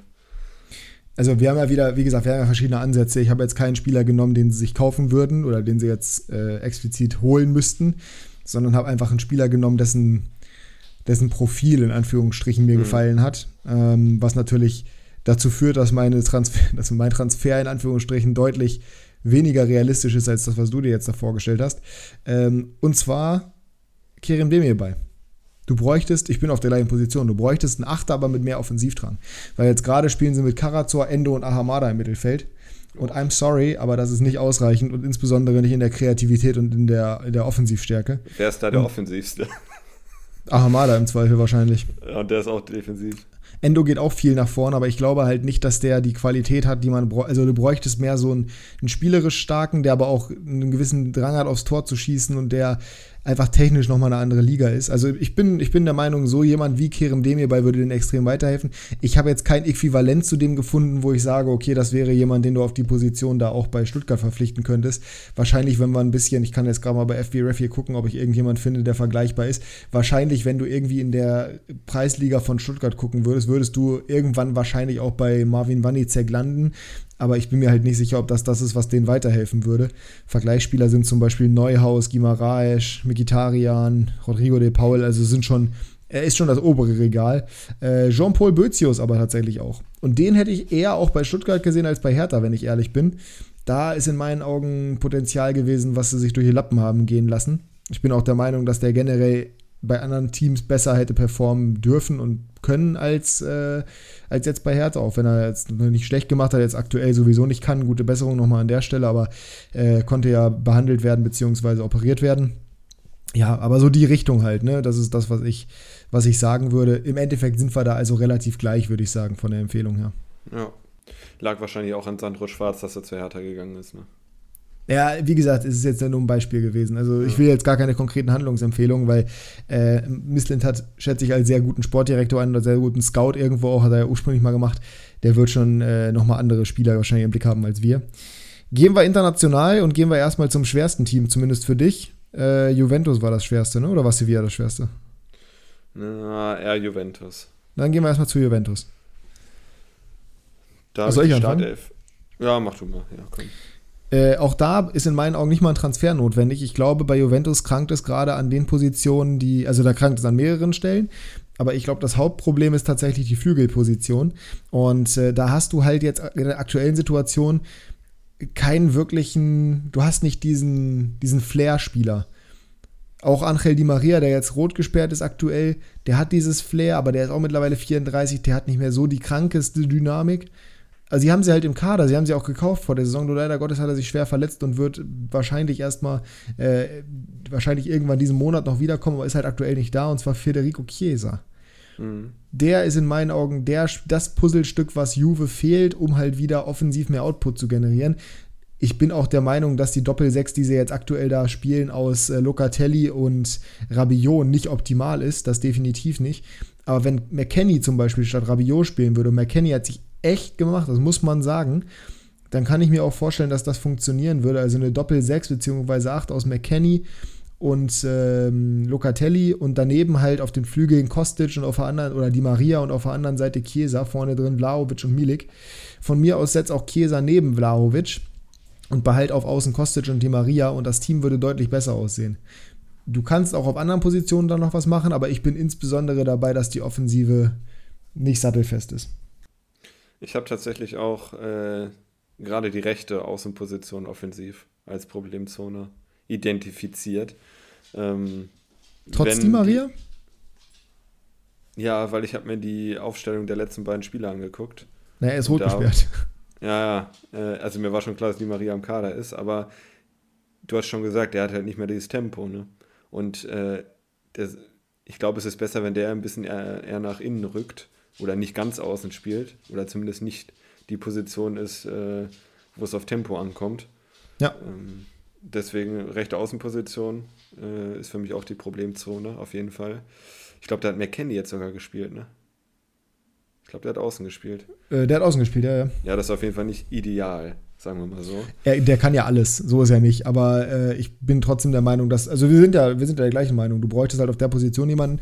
Hast du den Namen rausgearbeitet? ja, ein bisschen wild. Ich habe dann äh, alle Rechtsaußen äh, aufgelistet per Marktwert und dann geguckt, wer ich ja finanzierbar wäre. Ja, deswegen hast du auch so lange gebraucht, wirklich, weil du jedes Mal wirklich eine konkrete. Ja. Ich habe dir das sogar noch geschrieben, dass du das nicht machen sollst, aber egal. Habe ich nicht gelesen. Äh, Sehr gut. Ähm, da waren natürlich welche dabei wie Joao Cancelo oder Hakimi, aber ich glaube, die ah, sind nicht finanzierbar. Und deswegen bin ich auf Maitland Niles gestoßen von Southampton. Ach komm, nee, hör auf. Das ist mit dir nicht ganz wert. richtig. Ja, ja, 10 Millionen. Guck mal, da fängst du ja schon wieder an, ey, Alter. Du bist, wie gesagt, Knauser Jasper heute. Was ist das Schwabe. denn? 10, ein 10 ja, bei Stuttgart. Ja, merke ich. Ein 10 Millionen Spieler Maitland Niles, der auch kein Flügelspieler übrigens ist, sondern eher zentral. Äh, der, den dann für Juve. Ey, ich glaube, es hackt. Also Wir wirklich. machen mal eine Story, genau. Äh, nee, ich wach zu Maitland Niles auf gar keinen Fall eine Story. Also das ist mir, das ist ja, das ist ja jenseits von Gut und Böse. Ich meine, der hat ja letztes Jahr schon Serie A gespielt, der war ja bei Roma. Aber also das finde ich wirklich. Ich habe auch hier zugegebenermaßen nur wen aufgeschrieben, um wen aufzuschreiben. Also die rechte, Aus äh, rechte Offensivposition ist die Position. Da sind wir uns ja einig. Ja, da sind wir uns einig. Aber wie man auf Maitland Niles kommt, ich verstehe es nicht. Ich, ich weiß es nicht. Bedank dich bei Transfermarkt. Die, nee, bedanke mich nicht. Du hättest ja irgendwelche anderen Spieler nehmen können. Äh, das, das, ist ja. Nee, waren zu teuer. Nee, was heißt denn überhaupt zu teuer, als ob Juventus keine Ablösen zahlen könnte? Die haben 220 Millionen Minus gemacht. Ja und? Als ob dir das jucken würde. Frag mal bei Barca nach. Ja, Barca ist ja auch ein Trümmerbruch, ein kompletter. Also ich meine. Trümmerbruch. ja, ein wirklicher kompletter Trümmerbruch. Dann nimm doch ein Otavio hier irgendwie vom Porto oder sowas für 30 Millionen. Achso, ich dachte von Wolfsburg. Nee. Das ist Linksverteidiger, nicht offensiv ja. rechts. Man nimmt Silas von mir aus oder was weiß ich was. Ah, Maitland Niles, der gleichzeitig mehr, also der auch überhaupt keine Offensivqualitäten hat, sondern ein rein defensiver Außen, Außenspieler, beziehungsweise Sechster sogar ist. Neben Position zentrales Mittelfeld und Rechtsverteidiger und du willst so einholen. Den haben sie mit Quadrado schon im Kader, da musst du dir mal keine Sorgen machen. Der war auch in der Liste, ja, aber den wollte ich jetzt nicht transferieren. Der spielt auch schon bei Juventus. Eben. Ja, also manchmal. Ähm, wie gesagt, ich bin bei Juve bei Chiesa, gleiche Position wieder, aber komischerweise ganz anderes Material, was wir da rausgehen. Hast du Maitland Niles jemals spielen sehen? Weißt du überhaupt, wer das ist? Bei Arsenal. Ja, dann müsstest du doch wissen, dass das kein Techniker ist und nicht das, was du gerade beschrieben hast, was die bräuchten. Spieler ändern sich, Maximilian. So ein Blödsinn, wirklich. Zumal der letzte Saison bei Rom war und jetzt bei Southampton und du sagst, du hast ihn das letzte Mal bei Arsenal gesehen. Das ist ja, ja wirklich bodenlos. Selber Maximilian. OG, OG Niles. Ja, ja. Ähm, genau. Le äh, Sevilla. Ich bin völlig von der Rolle jetzt. Sevilla. Da ist es für mich ganz klar die Linksverteidigerposition. Da hat die letzten Spiele Rekik gespielt. Es ist so wild, was du hier machst, wirklich. Jetzt wirklich, das ist wirklich wild. Okay, erzähl weiter. Nee, mach erstmal. Also Rekik als links. Jetzt ja, ja, wir hören ja, ja, ähm, egal, mach weiter. Rekik als Linksverteidiger, die letzten Spiele finde ich jetzt nicht ideal. Ähm, der war als Innenverteidiger, fand ich den auch schon nicht überragend, aber da ist er besser als links. Und da habe ich dann, guter alter Bekannter aus der Bundesliga, Mitchell Bakker. Äh, ah ja. Guck mal, da finde ich, find ich zumindest den Namen nachvollziehbar. Ja, ich finde, Sevilla könnte das Niveau sein, wo er sich äh, wiederfinden könnte. Und das ist auf jeden Fall seine Stammposition, da kannst du jetzt nichts sagen. Nee, das Problem ist nur, dass die auf der Linksverteidigerposition Acuna und Tejesch haben. Das heißt, die haben sicherlich auf ja, vielen Positionen Bedarf, aber nicht auf Linksverteidiger. Acuna spielt aber bodenlos dieses Jahr. Ja, aber die haben noch Alex Tejesch. Und Acuna war nicht mal im Kader zuletzt. Ich glaube, der ist doch, war der nicht gesperrt? Oder sowas? Nee, der spielt scheiße. Ja, von mir aus, aber das ist ja Form. Ne? Die spielen generell scheiße, deswegen haben wir Sevilla ja hier drin. Sevilla ist 15. Da haben wir jetzt niemanden, der so richtig positiv heraussticht. Außer Carmona tatsächlich. Rechtsverteidiger, von dem es niemand erwartet hätte. Ja. Äh, 5 Isco Millionen Marktwert, 20 so Jahre alt. Eigentlich Sevilla Und, B. Äh, also Isco finde ich auch nicht so schlecht. So krank, dass du von Sevilla B zu Sevilla kommst und Stammrechtsverteidiger werden kannst bei so einem Team. Ja, nicht schlecht, aber halt auch nicht gut. Ja. Wen hast du denn? Äh, mein Hund ist auf dem Sofa, Moment. Ich habe bei Sevilla äh, ja, eine ganz andere Position ausgemacht als Problemzone und zwar eher die Offensive. Ich finde, in der Offensive sieht es bei Sevilla überhaupt nicht gut aus. Das ist vor allem darin bedingt, dass die da gar kein Tempo haben. Also ähnliches Thema wie gerade schon bei Juventus. Jetzt äh, Fiebs Dexter hier im Hintergrund. Aber ihr müsst euch dran gewöhnen, also nicht gewöhnen, das jetzt vielleicht nicht, aber es ist auf jeden Fall nicht so dramatisch. Äh, sie haben ja mit Tecatito bzw. mit Jesus Corona jemanden geholt, der jetzt aber leider Gottes verletzt ist, der aber auch, ja, der kann ja auch viele Positionen spielen, also so ein, so ein Hybrid im Endeffekt. Ähm, aber wenn man sich das sonst so anguckt, Lamela, Suso, Janusai, das sind alles technisch gute Spieler, aber keine schnellen. Und das fehlt mir da. Ich habe als Beispielspieler einfach Nico Williams genommen von äh, Bilbao, weil der genau das verkörpert, finde ich, was die gebrauchen könnten da in der Offensive, weil die super ausrechenbar sind, finde ich. Also auch wenn die Spieler an sich alle nicht schlecht sind, sowohl in äh, Nesiri als auch in Dolberg, als auch in Rafamir, ein Lameda, den ich total gerne mag, ein Suso ist gut. Alles Top-Spieler. Papu Gomez, Isco, alle super. Aber von denen hat keiner ein zweites Bein gefühlt. Na, ich überlege nur gerade, ob Nico Williams nicht vielleicht ein bisschen schmächtig wäre. Mir geht es doch nicht um den Spieler per se, Jasper. Wie oft muss ich dir jetzt noch erklären, nach was ich hier ge gemacht habe? Mir geht es einfach nur um den Spielertypen. Ja, aber der Spielertyp ist dann ja wahrscheinlich auch physisch ähnlich, oder? Ist einfach ein schneller Spieler, ja? einfach ein schneller Flügelspieler mit Offensivdrang. Ich hätte auch einen Usman Dembele nehmen können als Beispiel, wenn dir das besser gefällt. Also eher ein Außenspieler als ein Stürmer. Ja, ja, auf jeden Fall. Okay. Ja, gut, ich, ich sehe gerade das letzte Spiel mit ähm, Oliver, Lamela und Isco hinter der, hinter der Spitze Dolberg. Ja, fehlt ein bisschen Tempo, ne? Das ist schon richtig. Oliver. Ja, gut, kann ich verstehen. Kann ich verstehen. Sehr schön. Dann kommen wir zum letzten Team. Achso, Liverpool. Du fängst an. Liverpool. So, äh, sie haben zwar den teuersten Spieler, den es gibt auf der Welt auf der Position, aber der kann leider nicht verteidigen, und zwar Trent Alexander-Arnold. Oh ja. Und deswegen Sehr äh, gut. habe ich da die Rechtsverteidigerposition. 80 Millionen ist er wert. Teuerster Rechtsverteidiger der Welt. Ja. Ähm, aber wir haben es letzte Folge schon besprochen, wenn der ins Mittelfeld geht, rechtes Mittelfeld oder Achter, kann er vielleicht seine Stärken eher aufspielen äh, und ist weniger defensiv gebunden. Und ich habe als Rechtsverteidiger, klar, ich habe wieder gesagt, wer ist verfügbar auf dem Markt und wer wäre bezahlbar. Einer, der diesen Sommer vielleicht oder mit einem Wechsel kokettiert hat, dann aber doch geblieben ist. Du wirst wahrscheinlich sagen, ah, den sehe ich innen stärker als außen, aber ich finde er als Außen auch super gemacht und zwar Benjamin Pavard. Oh Gott, das ist wirklich ein Trauerspiel. Ja, erzähl weiter, mach, mach dein Ding. Ja, das war's. Du wirst ja eine Begründung dafür haben. Ja, die letzten Jahre sind die Begründung, der spielt super außen. Mhm.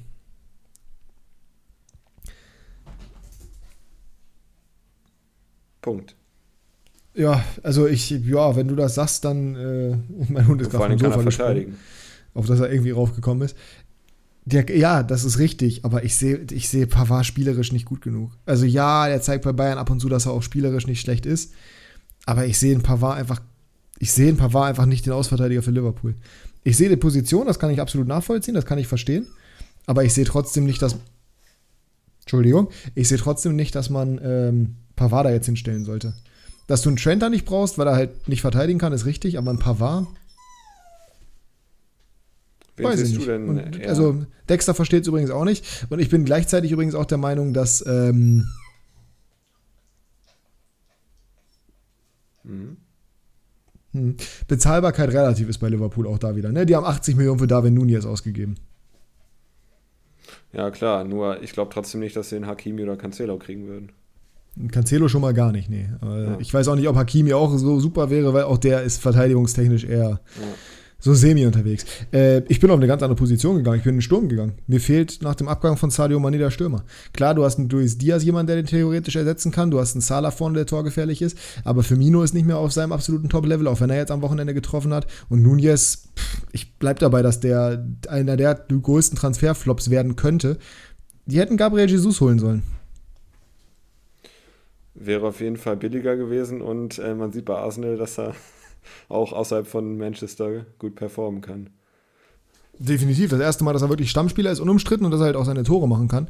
Und äh, ja, das, es, es funktioniert überragend. Jetzt am Wochenende wieder getroffen. Arsenal steht super da, auch dank ihm. Ich finde halt wirklich, offensiv ist bei Liverpool dieses Jahr nicht, äh, nicht diese Gefahr. Du hast nicht immer das Gefühl, dass sie ein Tor schießen könnten, einfach weil einer von diesen Spielern meistens eher nicht dieses Momentum darstellt. Ich, ich weiß, ich, mir fehlt vielleicht auch einfach dieser. Ich ich, ich kann sie mal richtig begründen. Ich gucke nicht alles von Liverpool, weißt du ja, ich bin noch nicht der größte Fan. Aber mir fehlt dieser Spielertyp Gabriel Jesus da. Ja, also ich teile auf jeden Fall die Meinung, dass er offensiv ein bisschen ausrechenbarer sind als vorher und auch nicht so zwingend wie noch in den letzten Jahren. Äh, ich bin aber auch zufrieden mit meiner Rechtsverteidigerposition. Also ich glaube, das sind die beiden. Mit der Position bin ich auch absolut zufrieden. Ja. Da gehe ich auch absolut d'accord. Das finde ich absolut nachvollziehbar. Ich bin nur bei Pavard nicht dabei, weil ich sehe Pavard halt nicht als das Kaliber, was sie da bräuchten. Und nicht als den Spielertypen. Aber du, am Ende des Tages, wir werden es äh, zur Debatte stellen und ihr könnt uns auch durch gerne nicht nur die Position schreiben, sondern auch den Spieler, den ihr uns empfehlen würdet oder den ihr den Verein empfehlen würdet. Damit sind wir durch, sind auch schon gut lange im Podcast dabei und kommen, würde ich sagen, zur letzten Rubrik für heute. Und das ist Kickbase. Kickbase Breakdown.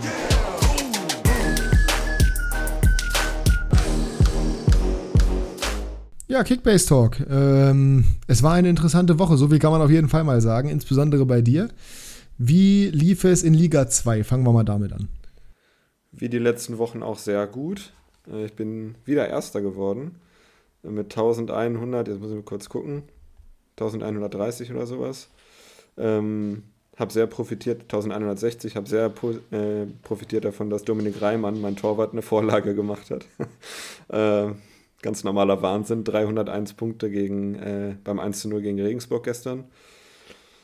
Und sonst, ja, viele gute, jetzt keine überragenden Ergebnisse, aber die waren halt alle gut, sodass es insgesamt 1160 Punkte sind. Drei sind so ein bisschen abgefallen, das sind Vuskovic mit mein teuerster Spieler. Er hat, war früh gelb-rot gefährdet in Hannover. Hätte vom äh, Platz fliegen müssen, meiner Meinung nach. So, 36 Punkte noch gemacht, äh, hatte zur Halbzeit Minuspunkte. Äh, Dennis Tomala 51 Punkte, ja, ist okay. Und Felix Lohkemper 53 Punkte, das sind so die drei. Hm. Die hätten ein bisschen besser spielen können, aber der Rest, das war alles, alles wieder super. Die drei Vierter haben gut funktioniert, meine drei Verteidiger. Und ich hatte ein bisschen Glück natürlich, dass Magdeburg zu Null gewonnen hat, weil ich mir Condé geholt habe, der 124 gemacht hat. Yannick Müller hat das einzige Tor gemacht. Also ich habe nur zwei Scorer.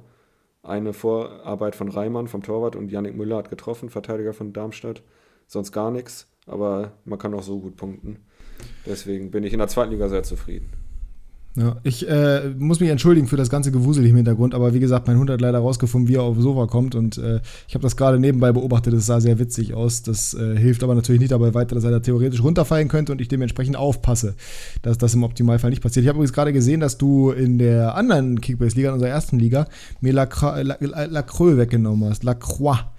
Den äh, hätte ich gerne gehabt. Aber gut, mein Gott, man ja, kann nicht alles haben. Ich sag's Eben. einfach mal so. ähm, ja, bei mir liegt es in der zweiten Liga so lala. Ich sag mal, grundsätzlich habe ich jetzt nicht äh, damit gerechnet, dass meine 96er so super viele Punkte machen würden, dass aber natürlich ein Besuschkow gar nicht erst gestartet ist, äh, sondern halt eben wieder umgestellt wurde. Das war durchaus bitter, insbesondere auch deswegen, weil ich falsch interpretiert habe, ähm, dass ja, man einfach Never Change a Winning Team auch nach dem Sandhausen-Spiel so weiterführt. Dementsprechend minus 20 Punkte, weil er kurz vor Schluss nur eingewechselt wurde, dann noch das 2 zu 1 kassiert hat und eben das Spiel verloren.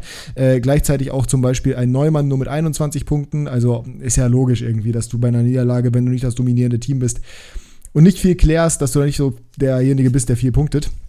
Piccini kurzfristig ausgefallen vor dem Wochenende für Magdeburg, die ja gewonnen haben. Der hätte als Rechtsverteidiger definitiv Punkte gemacht, aber er hat so leider nicht. Mats Möller-Deli ja, null Punkte. Also hat quasi auch nicht gespielt gegen Karlsruhe beim 3 zu 0. Ähm, ansonsten Sparhitch von, von Lautern. Ich hatte drei Lauterer, 85 Punkte bei Kraus, 153 bei Clement dank Vorlage. Der wäre ja fast mit Gelb-Rot vom Platz geflogen, Gott sei Dank dann doch nicht. Ne, mit Rot. Mit Rot. Mhm. Und ähm, ja, Bartels beim 1 zu 1 von Kiel mit 53 Punkten. Meinker dank des äh, 0 zu 0 von Heidenheim mit 113. Schuler dank seines sehr glücklichen Tors mit 153 und Artig ohne Scorer mit 125 Punkten. Auch sehr, sehr stark ähm, für Magdeburg gegen Regensburg. Ja, Luft nach oben, definitiv, aber ich bin mit meinen 738 Punkten zumindest mal nicht unglaublich unzufrieden. Bleib absolut im Mittelfeld, Platz 8 in unserer 13er Liga. Ähm, es geht besser, es geht schöner, aber es ist trotzdem kein Weltuntergang. Äh, apropos, ich habe kurz eine Quickfire-Frage und zwar: Was glaubst du, wie viel Tore hat Cadiz nach sieben Spielen geschossen? Vier. Falsch. Du hast drei Versuche. Fünf. Falsch. Sechs. Falsch, eins. ähm, Scheiße. oh Gottes Willen. Und äh, zweite Frage. Wie viele Tore am Ende der Saison in der Liga haben geschossen?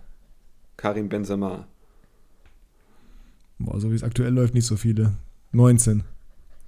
Erling Haaland. 40. 70? Uff, in der ersten Saison. Oh. Ja, gut, ja hallo, der steht jetzt gerade bei, der, der steht jetzt gerade nach acht, nach acht Spieltagen bei 43,8 Prozent des äh, All-Time Goal-Scoring Records. Der hat noch 30 Spiele vor sich, also. ähm, okay, 40. Dann äh, Niklas Füllkrug. Ja, 16. Robert Lewandowski. 30. Okay, und letzter Harry Kane. 22. Okay. Mal gucken, können Gut. wir am Ende der Saison abgleichen. Ne? Super gelaufen. Ja. Äh, kommen wir zur Bundesliga Kickbase in der zweiten Liga. Mhm. Also da hat mir wirklich dieser Kittel-Transfer das Genick gebrochen, der Kerk-Transfer, das lief alles nicht so richtig gut, muss man sagen. Das war schon echt ungünstig. Mal sehen, ob ich da irgendwann noch wieder hochkomme. Ich habe irgendwie kein gutes Gefühl dabei. Ähm, in der Bundesliga lief es bei mir besser. Bei dir lief es ich sag mal gelinde gesagt, ein bisschen schwierig. Äh, eher nicht so gut tatsächlich. Und der Wahnsinn ich, ist ja, ich habe nur zwei Positionen von letzter Woche getauscht, da hatte ich 1450. Ja, letzte Saison, ja, äh, letzte Saison. Letzte Woche rief es richtig gut, diese Woche äh, ein bisschen, ein bisschen schwieriger. Da war ich unangefochten Erster, jetzt bin ich Elfter von zwölf, weil der eine nicht mitgespielt hat. Ja, das, äh, ja, das tut. Also mit weh. der fast identischen Truppe, das ist echt unglaublich. Ja gut, ich habe äh, zwei oder drei Gladbacher gehabt, ne? Drei. Ja, ich hatte zwei Gladbacher. Äh, einmal allerdings Tyram, der 100 Punkte gemacht hat. Friedrich hat 50 gemacht, der hatte ich in beiden liegen, das war okay. Ähm, ja, Kobel nicht gespielt, überraschenderweise, aber ja trotzdem behalten. Der wird ab nächster Woche wieder spielen. Der hätte mir sicherlich noch ein paar Punkte geholt, gehe ich mal ganz stark von aus. Peter Pekarik auch 0 Punkte, war erwartungsgemäß. Äh, Rex Beschein 79 Punkte, das hatte ich mir von dem auch erhofft gegen, äh, gegen Schalke. Gut gemacht im Mittelfeld. Gerade für den Preis von irgendwie 4 Millionen kann man das auf jeden Fall machen. Ähm, Bellingham, mein neuer Top-Transfer, 127 Punkte beim 2 zu 3. Klar, verloren, aber immer eine Vorlage gemacht, also ist in Ordnung. Sabitzer hat von Anfang an gespielt, Gott sei Dank, 132 Punkte.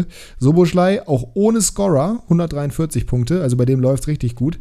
Kire hat Gott sei Dank getroffen, 148 und Kramaric hat auch getroffen, 183. Also ich kann durchaus zufrieden sein. Vierstellig bin ich am Ende geworden, 1017 Punkte und Platz 3 gewonnen hat bei uns und das ist witzig, weil nur die Reihenfolge ist verändert von unseren Top 4.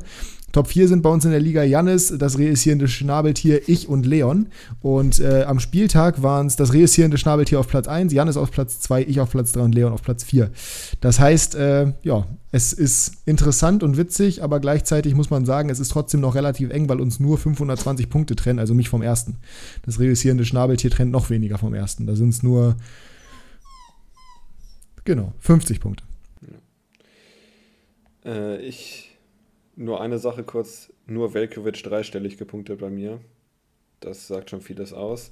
Definitiv. Und äh, bevor wir jetzt die Folge abwrappen, wolltest du ja noch deine Geschichte erzählen, weshalb du überhaupt. Ach, Kickbase, die Kickbase, hast. die Kickbase-Geschichte, genau. Das ist nämlich noch so ein bisschen an euch, äh, ob das durchgelassen wird oder nicht oder äh, inwiefern wir damit verfahren. Denn ähm, ich habe, oder bekanntermaßen hat Hannover 96 relativ kurz vor Start des Spieltags äh, das Spiel gegen Hamburg verloren. So, ich habe hier wieder Dexter auf dem Schoß gerade. Es tut mir wirklich leid, aber der Mann ist überhaupt nicht mehr zu bändigen. Äh, dementsprechend hatte ich ganz schlechte Laune. In der Konsequenz ist mein Handy Richtung Ende des Sofas geflogen und äh, wurde erstmal nicht mehr benutzt. Problem war, ich habe noch auf das Angebot vom reüssierenden Schnabeltier passenderweise gewartet. Der wollte sich nämlich von mir einen Dicker kaufen. Das Angebot vom PC hatte ich schon seit Nachmittag, aber er wollte den eigentlich haben. So, ähm, ich bin dann wie gesagt, habe gewartet und es waren noch irgendwie sechs, sieben Minuten bis Anpfiff. Also ich habe jetzt damit gerechnet, dass ich bis dahin schon definitiv das noch machen würde. Problem war dann, dieses quietschende, Sofa erklimmende Baby, was jetzt im Hintergrund hier gerade schon wieder Stress macht, ähm, musste auf Toilette. Und ich weiß nicht, wenn ihr schon mal einen Welpen hattet, dann wisst ihr, wenn der auf Toilette muss, dann muss der auf Toilette. Dann kann der nicht mal kurz warten. Das heißt, ich bin mit ihm runter und der Mann hat ein großes Hobby, wenn wir unten sind. Und zwar habe ich, glaube ich, auch schon mal auf Instagram gepostet, also da könnt ihr auch Dexter folgen, er Dexter the American.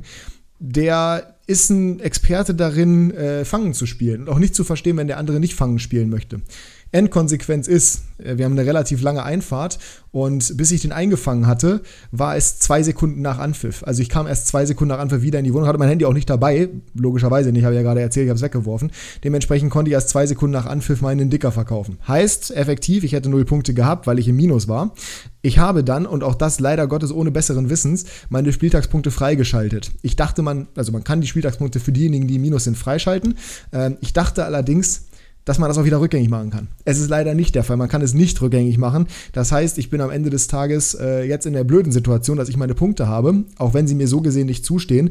Und im Endeffekt, liebe Zuhörer, Zuhörerinnen, beziehungsweise liebe Teilnehmer der Kickbase-Gruppe, ich werde alle explizit nochmal anschreiben, ihr müsst entscheiden, wie es weitergeht. Ähm, es ist natürlich super ärgerlich jetzt für mich gelaufen in der Situation. Ich kann es aber auch verstehen, wenn ihr sagt, ja, ist halt, ist halt dumm, ne? Du musst halt dein Handy mit runternehmen, wenn du kurz vor Anpfiff bist. Ähm, ich hätte nicht erwartet, dass es so laufen würde, bin ich ganz ehrlich. Und bin auch extrem bedient gewesen. Auch nur deswegen habe ich überhaupt die Punkte freigeschaltet. Normalerweise hätte ich vorher gefragt. Aber ich war halt auch der Überzeugung, dass man das wieder zurücknehmen kann. Äh, so gut kenne ich mich in der App dann leider Gottes doch nicht aus. Ja, ich werde alle anschreiben. Am Ende werdet ihr darüber abstimmen und entscheiden, wie es gelaufen ist. Aber ihr merkt auf jeden Fall, das Leben mit einem Welpen ist nicht einfach. Und ähm, ohne, ohne euch Druck ausüben zu wollen, aber wenn ich meine Punkte nicht bekomme, kriegt Dexter eine Woche nichts zu fressen. Das überlebt das schon irgendwie. Weiß ich nicht. Aber er war auf jeden Fall, also er war wirklich am Ende des Tages schuld, beziehungsweise schuld war eigentlich 96 mit diesem unnötigen Gegentor, weil sonst hätte ich mein Handy nicht weggeworfen, sondern hätte es am Mann gehabt. Ja, also wenn man also die Geschichte hört. Kette ist ja. äh, einfach Königsdorfer umruppen. Ohne Witz, also wirklich, wenn, wenn Muroya Königsdorfer umgeruppt hätte, dann wäre die ganze Situation so nicht passiert. Ja. Zumal, ich weiß nicht, also Dexter ist halt auch so, der hat geschlafen zu dem Zeitpunkt und äh, der hat sich, oder der ist aufgewacht, nachdem ich mich geärgert habe über dieses Ergebnis. So, und wenn ein Welpe aufwacht, muss er danach auf Toilette. So, das ist faktisch so. Und sonst pinkelt er dir in die Wohnung. Ähm, das heißt, wäre er nicht aufgewacht, weil ich mich so aufgeregt hätte, dann wäre gegebenenfalls, also wirklich, Seymour Roya, besten Dank an der Stelle. Oder sagen wir mal, es fängt früher noch an. Sebastian Kerk führt die Ecke kurz aus. Eigentlich lag es an Kerki. Guter Folgentitel. Äh, ich habe entweder äh, eigentlich lag es an Kerki oder äh, Schlepphoden bis zum geht nicht mehr. Also eins von den beiden. Wahrscheinlich wird beides nicht passieren, sondern wir werden nochmal auf unsere Handlungsempfehlungen für die äh, Krisenteams hinweisen. Aber mal gucken, wir, äh, wir werden mal sehen. Du kannst deine Entscheidung gerne öffentlich mitteilen. Wie wäre deine Entscheidung, wenn ich dich jetzt frage, was, oder ich habe auch gesagt, wir werden drei mögliche Strafen zur Verfügung stellen. Erstmal, wie wäre deine Entscheidung jetzt oder wie, wie ordnest du dieses Geschehen an, äh, am mhm. Freitagabend ein? Also tendenziell, das ist jetzt doppelt gemoppelt, tendenziell tendiere ich dazu, ähm, dass man es einfach immer bestraft, um eine Einheitlichkeit zu haben, weil ich habe auch zwei Minuten zu spät mal wen verkauft und dann hatte ich auch null Punkte. Es ist natürlich sehr unglücklich gelaufen. Auch höhere Mächte waren dabei, das ist schon nicht wegzudiskutieren. die, höchste, die höchstmögliche Macht in dem Fall. Also tendenziell würde ich sagen. Warte mal, das reüssierende Schnabeltier ist übrigens ursprünglich schuld. Das ist die erste Kausal, der erste. Das ist der, der erste Punkt, weil der wollte den haben und der hat einfach das Gebot nicht gemacht. So ein Arsch. Ja, ich, ich kann es jetzt auf die Schnelle nicht sagen, aber irgendwas müsste schon passieren. Also entweder hast du freie Position oder einen Spieltag halt nicht. Das ist vielleicht ein bisschen drastisch, aber. Wir werden, also die drei Optionen, ich, ich würde drei Optionen geben. Entweder es passiert nichts, entweder ich lasse zwei freie Positionen oder wir lassen den gesamten oder ich muss den gesamten nächsten Spieltag halt im Minus sein und dann halt kriege ich halt keine Punkte. Ähm, das sind die drei Optionen. Ihr werdet darüber demokratisch entscheiden können. Also die Mitspieler, nicht der gesamte Podcast. Das wäre ein bisschen, ein bisschen mit Kanonen auf Spatzen geschossen. So viele tausend. Ähm, Tja, und ich muss offensichtlich den Podcast beenden, weil Dexter will vom Sofa runter und das kann er nicht alleine. Und jetzt hört man ihn auch. Ja, ich glaube, das Mikrofon hat man tatsächlich die ganze Zeit gehört. Ich glaube, du nur durch den Filter von meinem, äh, von meinem Headset so. nicht. Äh, die letzten Worte hast wie immer du. Let's go. Welchen Folgen. Ah, nee, das ist völlig irrelevant, weil die Folge ist draußen. Wenn ihr das hört.